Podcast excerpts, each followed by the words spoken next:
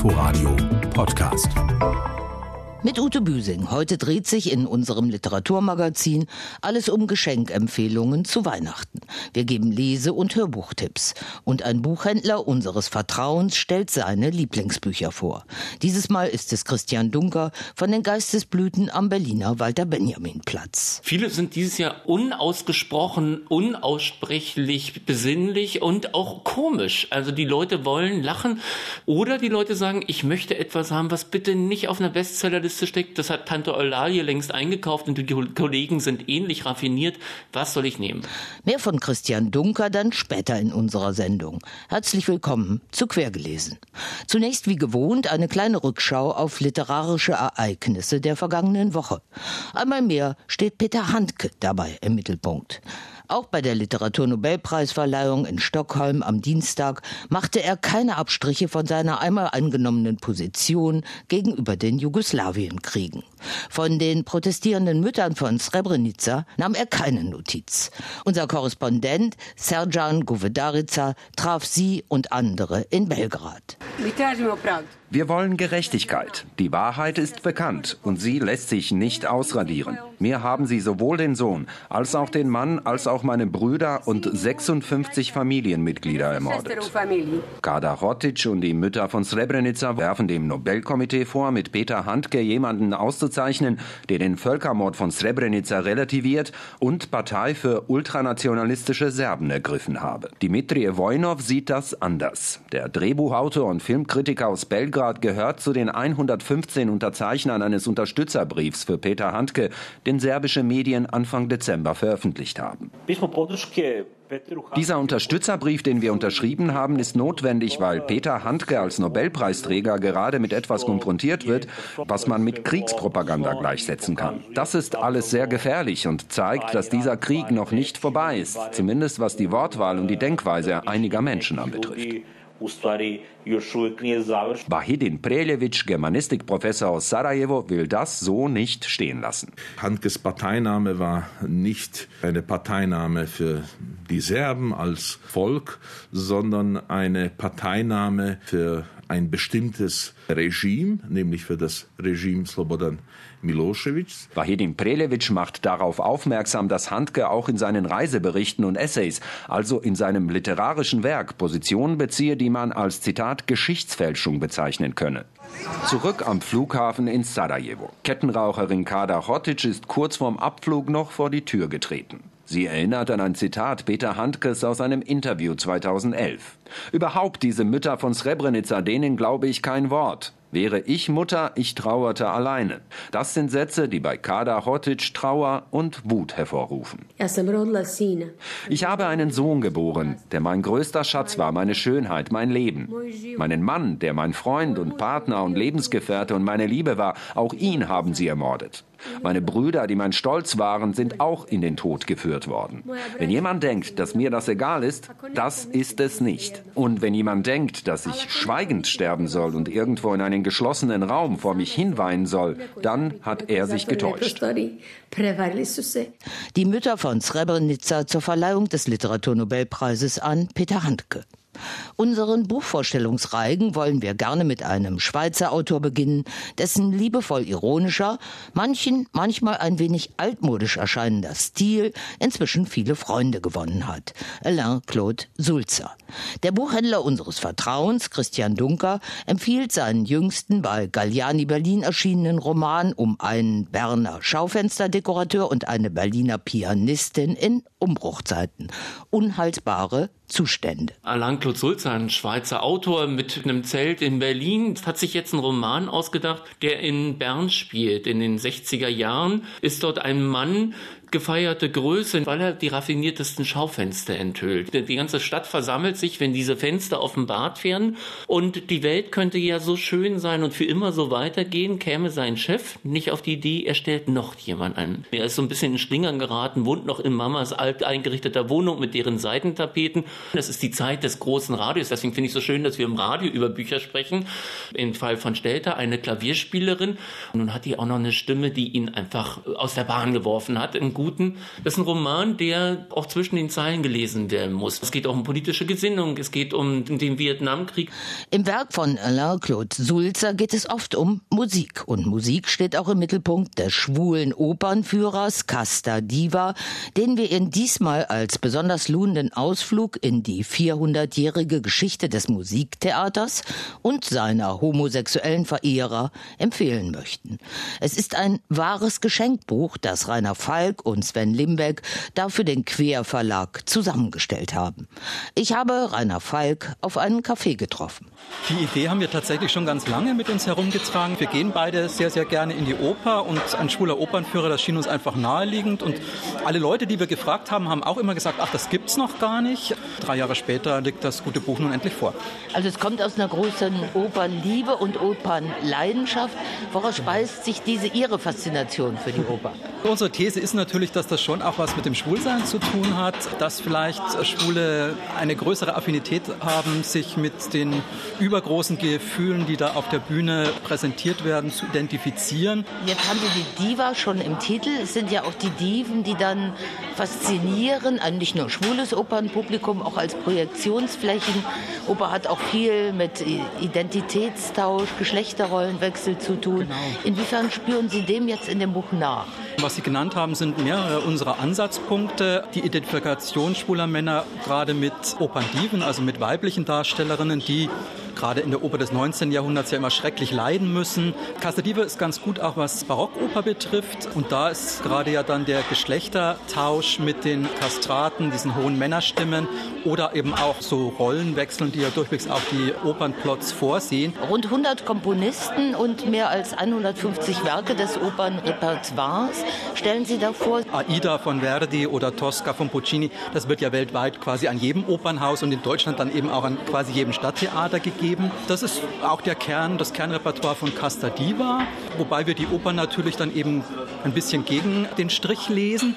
Und dieses Kernrepertoire haben wir erweitert um Opern bei denen es eben naheliegend ist, bei denen sich besonders gute Ansatzpunkte ergeben. Ich hatte jetzt schon die Barockopern äh, genannt, die zahlreich vertreten sind.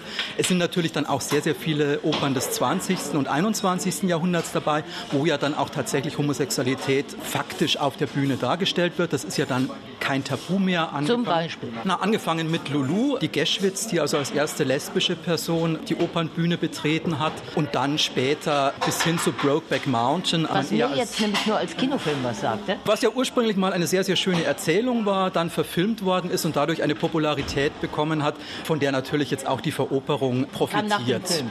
Die kam nach dem Film, ah, ja, ja. Okay. Ein Anliegen war es uns allerdings, dass es wirklich ein Opernführer sein sollte. Also wir haben nicht Werke aufgenommen, die man nicht zumindest in einer Einspielung sich selbst anhören kann oder dann eben idealerweise irgendwo dann mal wieder gespielt findet, weil es eben ein Opernführer sein soll und nicht so das verspielte Geheimwissen. Jetzt ist das, wie ich finde, ein wunderschön gemachter in pinkem Samt äh, eingeschlagen oder samtartig, Velour, wie nennt man das?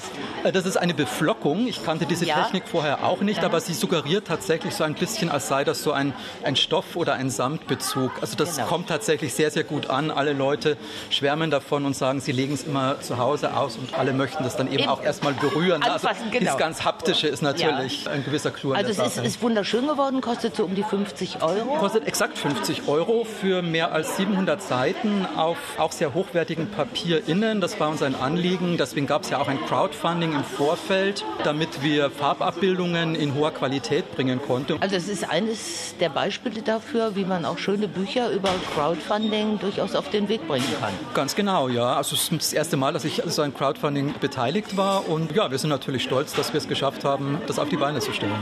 Der schwule Opernführer Casta Diva ist im Querverlag erschienen. Und wenn Sie dieses Quergelesen rechtzeitig hören, die Berliner Buchpremiere ist nämlich heute um 15 Uhr im Foyer der Komischen Oper Berlin. Intendant Barry Koski spricht das Grußwort. Und bei ihm, bei Barry Kosky, erlebt sie, die Schauspielerin und Sängerin Dagmar Manzel, einen zweiten Liederfrühling. Aktuell ist sie in der komischen Oper in seinen Inszenierungen Die Perlen der Kleopatra und eine Frau, die weiß, was sie will, zu erleben. Mit Musikern des Hauses hat sie jetzt auf dem Label des Kontrabassisten Arnulf Ballhorn die CD Sehnsucht mit einer sehr persönlichen Lied-, Text- und Musikauswahl literarischer Chansons aufgenommen. Wenn ich mir was wünschen dürfte,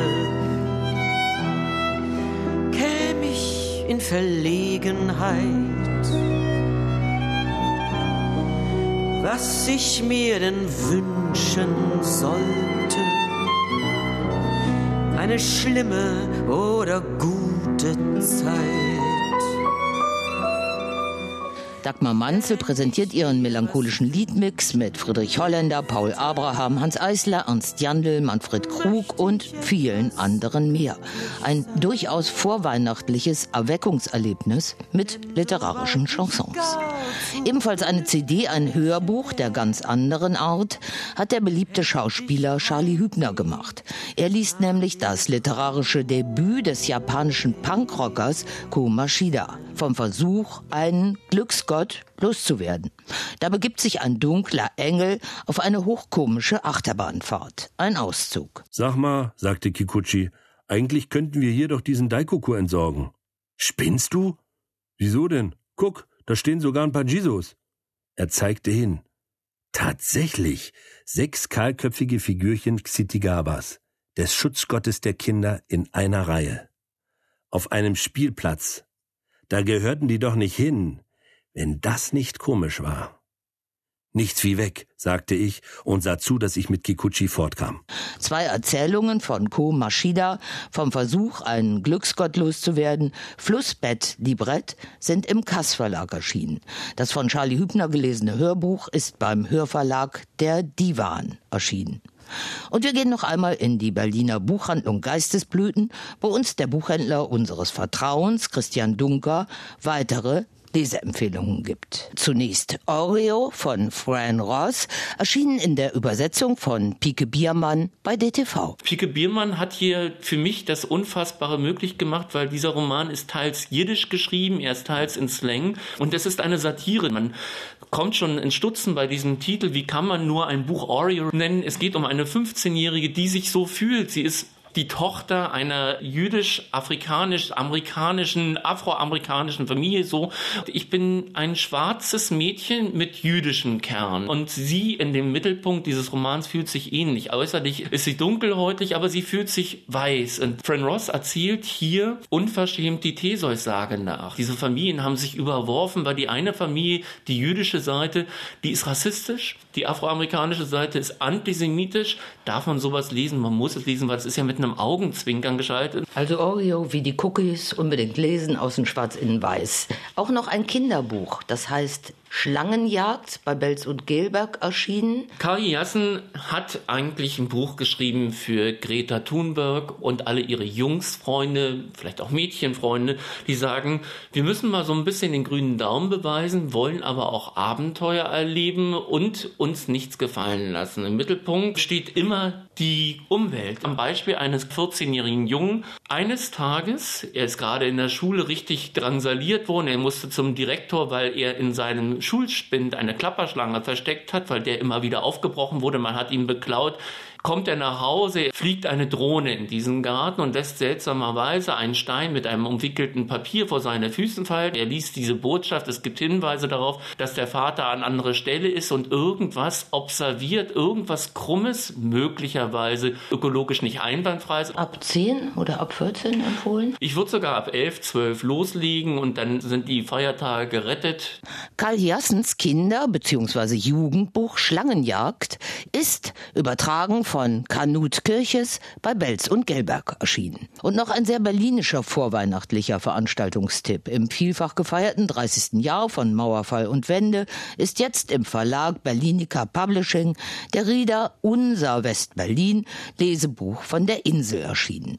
Aus sich berufen fühlenden Mündern erfahren wir noch einmal, wie das war mit der Insel der Glückseligen, wo das Bier billig war, die Bockwurst als kulinarische Köstlichkeit galt und High sein und Frei sein Hand in Hand gingen. Vorgestellt wird der Rieder am Mittwoch, dem 18. Dezember um 20.30 Uhr im Berliner Buchhändlerkeller. Fehlt uns noch der erste Satz eines neuen Romans, der hier unser letztes Wort sein soll. Wir entnehmen ihn dem eben vorgestellten Jugendbuch Schlangenjagd. Dieser eine Typ wurde also von der Schule geworfen. Und das war's mit Quergelesen für heute. Sie können uns auch als Podcast abonnieren, zum Beispiel in der ARD Audiothek. Einen schönen dritten Advent wünscht Ute Büsing. Inforadio Podcast.